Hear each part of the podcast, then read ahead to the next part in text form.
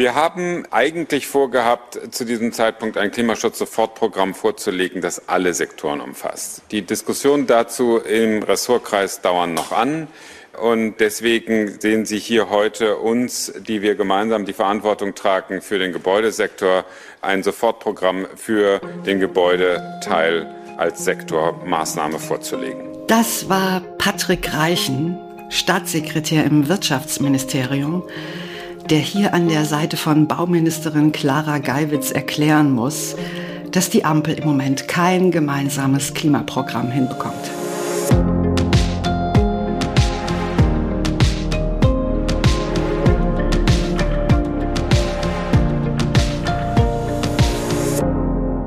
Ihr hört das Klima-Update, den Nachrichtenpodcast von Klimareporter in Zusammenarbeit mit der Taz. Wir sprechen hier über die drei wichtigsten Klimanachrichten der Woche. Mein Name ist Verena Kern und ich spreche heute mit meiner Kollegin Susanne Schwarz. Hi Susanne. Hallo Verena. Und das sind unsere drei Themen diese Woche. Die Bundesregierung hat Klimaschutz-Sofortprogramme für die Bereiche Verkehr und Gebäude vorgelegt. Das umfassende Programm für alle Sektoren, das auch eigentlich angekündigt war, das wurde dagegen auf unbestimmte Zeit verschoben. Dann schauen wir uns an, ob ein Kohleausstieg bis 2030 trotz der aktuellen Energiekrise noch zu schaffen ist. Dazu gibt es nämlich eine neue Studie. Und zum Schluss gucken wir uns an, was hinter der viel zitierten Wetterprognose von unfassbaren 45 Grad für Nordrhein-Westfalen steckt. Okay, fangen wir an. Unser erstes Thema ist das Klimaschutz-Sofortprogramm der Bundesregierung, das am Mittwoch vorgestellt wurde. Genauer gesagt, es ist nicht ein Programm, sondern es sind zwei Programme. Bevor wir darüber reden, was da nun genau drinsteht und wie viel das eigentlich bringt, wollen wir erstmal das ganze Drumherum ein bisschen sortieren. Das ist in dem Fall fast genauso wichtig wie die Programme selber oder sogar noch wichtiger. Und da zeigt sich dann auch, dass zwei Programme nicht unbedingt besser sind als ein Programm. ja, genau. Ja. Also zum Hintergrund. Das Klimaschutzgesetz, das schreibt ja jedem Sektor der Wirtschaft vor, wie viele Emissionen jedes Jahr eingespart werden müssen. Ähm, die Idee dahinter, man kontrolliert also jedes Jahr, ob diese Sektoren auf dem richtigen Weg sind, ähm, damit das Klimaziel für 2030 halt auch wirklich eingehalten werden kann. Ähm, also damit man dann nicht irgendwie 2029 mit so einer riesigen Lücke dasteht, also wenn es schon zu spät ist, das noch zu ändern. Und wenn ein Sektor, also Sektoren sind sowas wie Energie, Gebäude, Verkehr, ähm, wenn ein so ein Sektor sein Klimabudget überzogen hat, ist es festgelegt, muss das zuständige Ministerium ein Sofortprogramm vorlegen. Und da sollen Maßnahmen drinstehen, wie die Lücke geschlossen werden soll. Letztes Jahr, also 2021, war das beim Verkehr der Fall und bei den Gebäuden. Die haben beide ihre Ziele verfehlt. Also äh, müssen das Verkehrsministerium und das Bauministerium laut Klimaschutzgesetz Sofortprogramme vorlegen und die Frist dafür, die war am Mittwoch. Und in den Sofortprogrammen muss drinstehen, mit welchen konkreten Maßnahmen die Ministerien jetzt nachbessern wollen, damit sie die Klimaziele für ihr Ressort doch einhalten im nächsten Jahr oder eigentlich in diesem Jahr schon möglichst und sich nicht jedes Jahr immer eine größere Lücke aufbaut. Und jetzt kommt der springende Punkt. Die Ampelregierung will ja eine Klimaschutzregierung sein und formuliert immer wieder den Anspruch, dass sie da wirklich was auf die Beine stellen will. Also deutlich mehr als die mhm. Vorgängerregierung. Also hat die Ampel angekündigt, dass sie nicht nur das macht, was nach dem Klimaschutzgesetz sowieso vorgeschrieben ist, sondern sie wollte halt mehr machen. Sie wollte ein umfassendes, übergreifendes, ein ambitioniertes Klimaschutzsofortprogramm für 2022 vorlegen, das eben nicht nur Verkehr und Gebäude betrifft, sondern alle Sektoren. Ne? Seit Anfang April haben da auch schon sehr umfangreiche Entwürfe kursiert und die waren durchaus vielversprechend, könnte man sagen. Aber das hat jetzt eben nicht geklappt. Wir haben es ja am Anfang von Patrick Reichen gehört, also dem Staatssekretär im Wirtschaftsministerium. Das Ressort ist beim Bereich Gebäude auch ein bisschen zuständig, weil es ja um Heizen und Energie geht. Ähm, Energie fällt ins Wirtschaftsressort. Und er sagte da ja eben, die Diskussionen im Ressortkreis dauern noch an. Man kann es wahrscheinlich auch ein bisschen weniger diplomatisch formulieren, äh, nämlich die Ampel kann sich einfach nicht einigen beim Klimaschutz. Ähm, sie scheitert, wenn es darum geht, ja wirklich die Ambitionen hochzuschrauben weil die drei Parteien eben vieles ganz anders sehen und das passt nicht immer gut zusammen. Also speziell die FDP weigert sich, Ordnungsrecht zu beschließen, also Vorgaben und Verbote. Und den anderen ist es zu peinlich, nur so windelweiche Anreizprogramme zu unterschreiben, nach allem, was man so hört aus Regierungskreisen. Ähm ja, und im Ergebnis ist das Gesamtprogramm jetzt halt erstmal verschoben worden auf die Zeit nach der Sommerpause. Ja, und sogar bei dem Minimalprogramm, das jetzt auf den Tisch gelegt wurde, hat die Ampel es nicht geschafft, so etwas wie eine gemeinsame Linie zu vermitteln. Die drei zuständigen Ministerien sind nicht gemeinsam vor die Medien getreten, um die beiden Sofortprogramme vorzustellen. Sie haben es getrennt gemacht. Also auf der einen Seite Verkehrsminister Volker Wissing von der FDP und auf der anderen Seite die Bauministerin Clara Geiwitz von der SPD und eben Patrick Reichen als Vertreter des Wirtschaftsministeriums, das ja von den Grünen geführt wird. Also von einer echten Klimaschutzregierung hätte man das doch ein bisschen anders erwartet. Schauen wir uns mal an, was in den beiden Programmen drinsteht ja, man muss leider sagen, es ist kein großer Wurf, sondern doch wieder alles ziemlich klein, klein. Das stimmt leider. Also bei den Gebäuden sind es auf immerhin 15 Seiten 11 Punkte geworden. Und das sind vor allem Initiativen und Förderprogramme, die leider nicht neu sind. Also es gibt was zum seriellen Sanieren, äh, wo es schon seit einem Jahr ein Programm gibt. Das Konkreteste ist noch, äh, dass ab 2024 keine reinen Gas- oder Ölheizungen mehr neu eingebaut werden dürfen. Das war zuvor auch schon geplant, aber für später. Ähm, wobei auch diese Ausgestaltung mit 2024 schon seit März bekannt ist. Genau.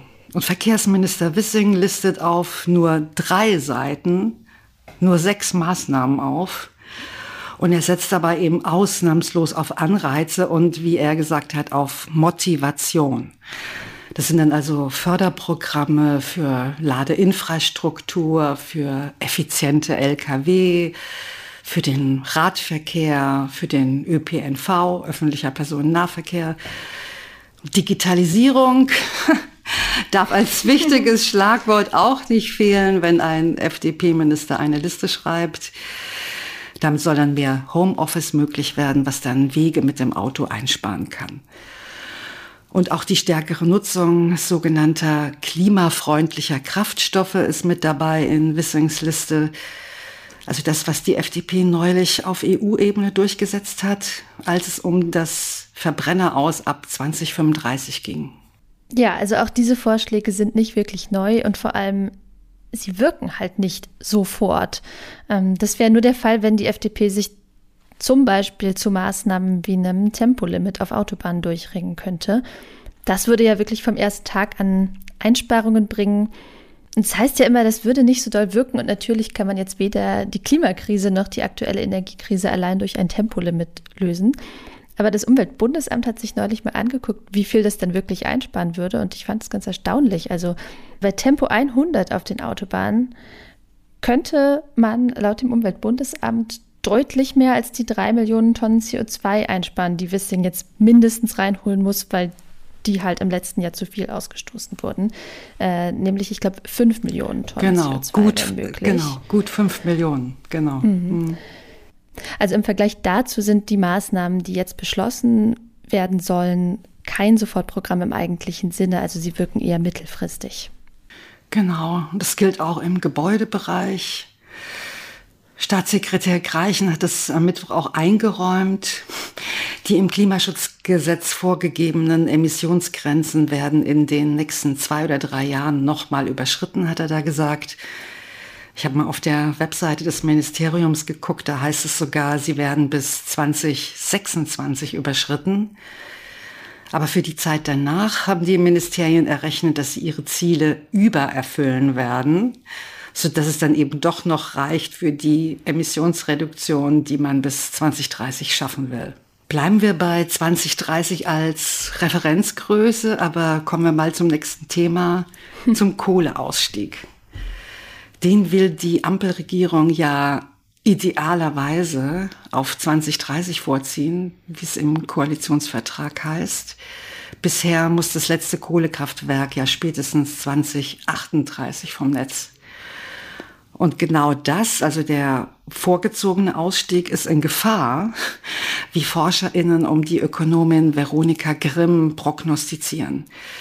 Die gehört zu den sogenannten Wirtschaftsweisen, ist also eine wichtige Regierungsberaterin.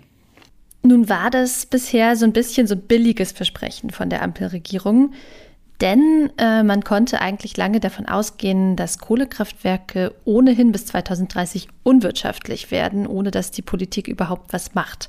Also dass die Energiekonzerne eigentlich freiwillig schon 2030 oder um 2030 herum mit der Kohleverstromung aufhören, weil nämlich äh, der CO2-Preis im europäischen Emissionshandel steigt und das macht Kohle halt teurer als Gas. Denn das, das muss man sich da in Erinnerung rufen, das ist ja der Plan. Also ja, massiver erneuerbaren Ausbau, damit der Strom 2030 zu 80 Prozent aus Erneuerbaren kommt aber auch äh, Gaskraftwerke, und zwar mehr als bisher, also mit neuen Gaskraftwerken. Äh, eine andere Option wäre vielleicht, einen niedrigeren Energieverbrauch anzustreben, als wir es jetzt tun. Aber momentan ist der Plan eben so und deshalb ist äh, genau das Verhältnis zwischen Kohle- und Gaspreis sehr wichtig. Gaskraftwerke haben immerhin den Vorteil, dass man sie schnell an- und abschalten kann, also anders als Kohle- oder noch schlimmer Atomkraftwerke. Also man kann Gaskraftwerke technisch relativ gut als Ergänzung zu den erneuerbaren Energien nutzen. Ähm, also man kann die mal schnell zuschalten, wenn es für eine Stunde mal zu wenig Wind und Sonne gibt oder so. Ja, und denjenigen, die zu Hause selbst Gas beziehen, ist es aus eigener Erfahrung schmerzlich bewusst. Gas ist gerade unglaublich teuer wegen der Energiekrise. Also Gas war schon ohnehin knapp und teuer, aber seit Russlands Krieg gegen die Ukraine hat sich das nochmal potenziert. Das stellt uns natürlich gerade vor riesige soziale Probleme. Viele können sich das Gas einfach nicht mehr leisten und blicken mit großer Sorge auf den Winter.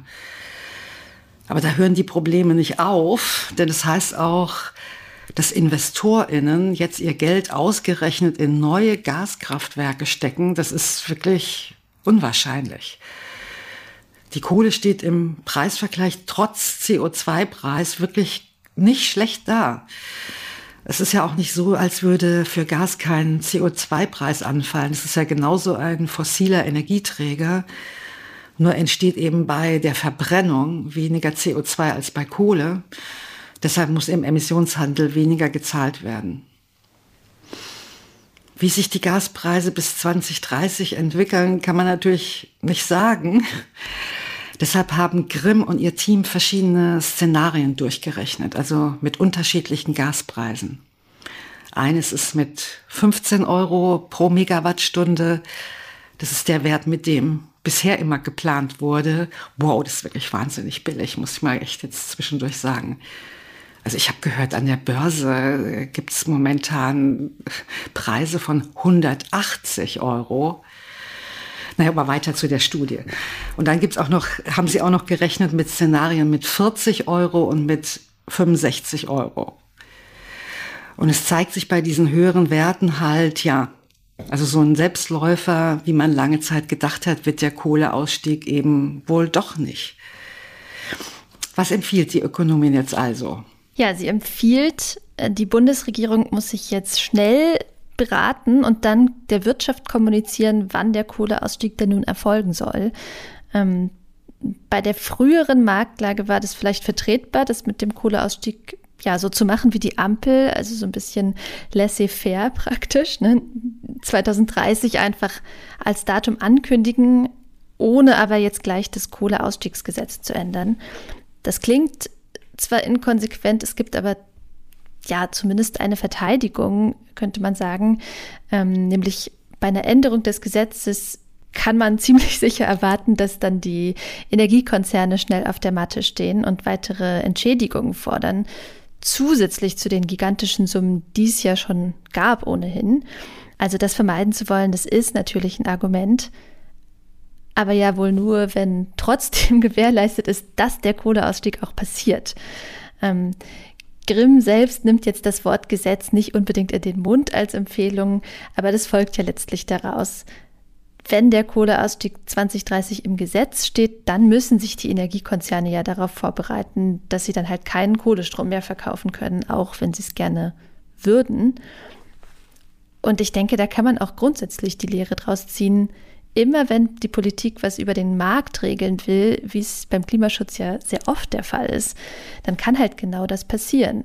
Irgendwas Unvorhergesehenes kommt, der Markt sieht plötzlich ganz anders aus und das politische Vorhaben ist erstmal dahin. Und jetzt lass uns mal zu unserem dritten Thema kommen. Das beschäftigt ja gerade gefühlt alle, nämlich es wird heiß in Deutschland. Es gab zwischendurch mal Meldungen sogar, dass nächsten Dienstag in Nordrhein-Westfalen über 45 Grad erreicht werden könnten. Uh, also richtig ist, das hat ein US-amerikanisches Wettermodell einmal ausgegeben und das heißt nicht, dass es nun wirklich 45 Grad werden wird. Das glaube ich persönlich auch wirklich nicht. In anderen Modellen ging es nicht ganz so hoch und mittlerweile in diesem glaube ich auch nicht mehr. Aber trotzdem krass, dass ein Wettermodell, das überhaupt für irgendeinen Ort in Deutschland ausgegeben hat, also dass das potenziell zum möglichen Wetter hier gehört oder gehören könnte oder vielleicht auch demnächst gehören wird.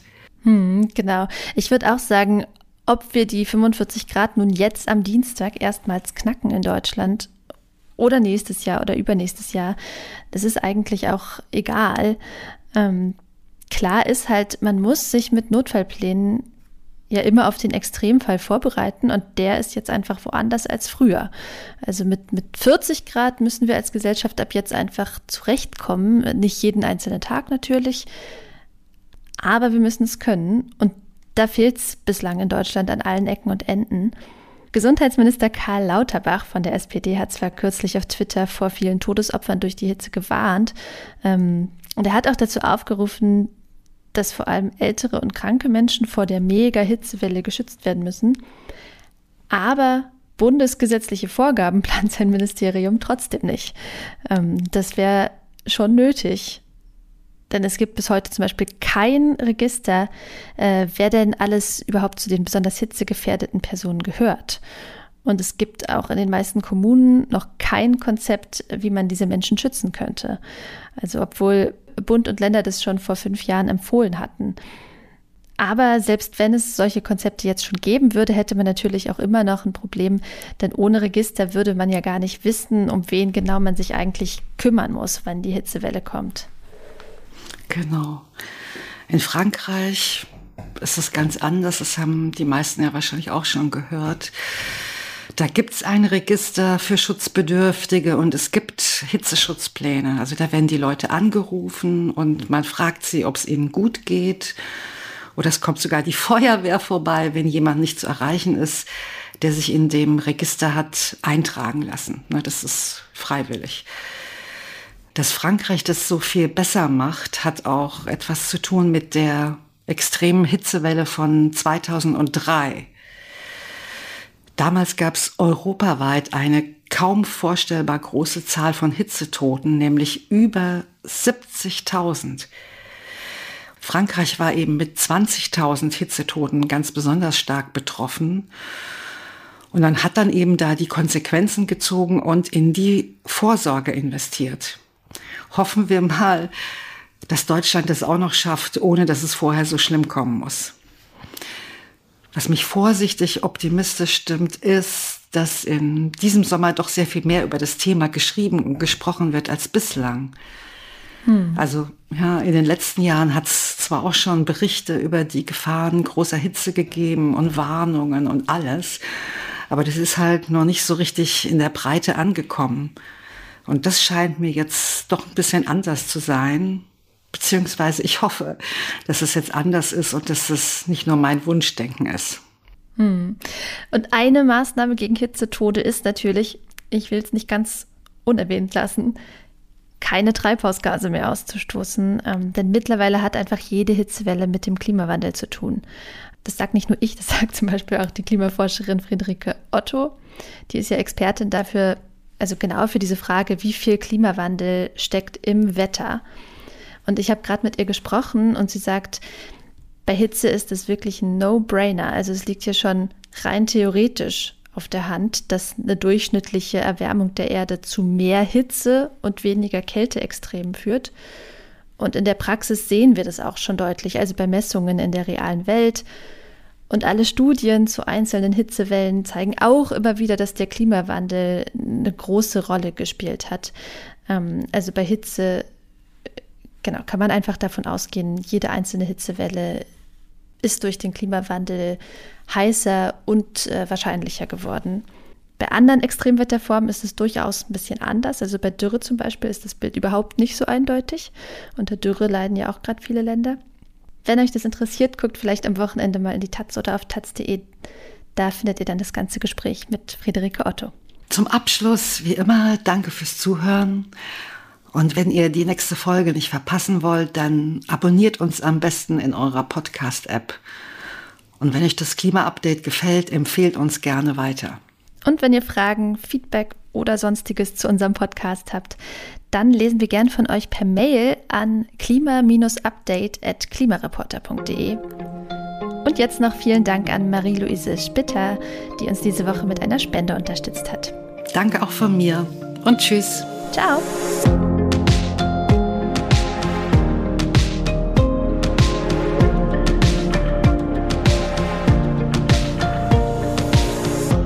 Klima-Update ist ein Projekt des Klimawissen e.V. in Kooperation mit Taz der Tageszeitung. Es wird im Wechsel moderiert von Verena Kern, Sandra Kirchner, Katharina Schipkowski und Susanne Schwarz. Unser Produzent ist Christian Eichler. Ihr könnt unsere Arbeit mit einer Spende unterstützen. Dazu besucht uns auf www.verein-klimawissen.de.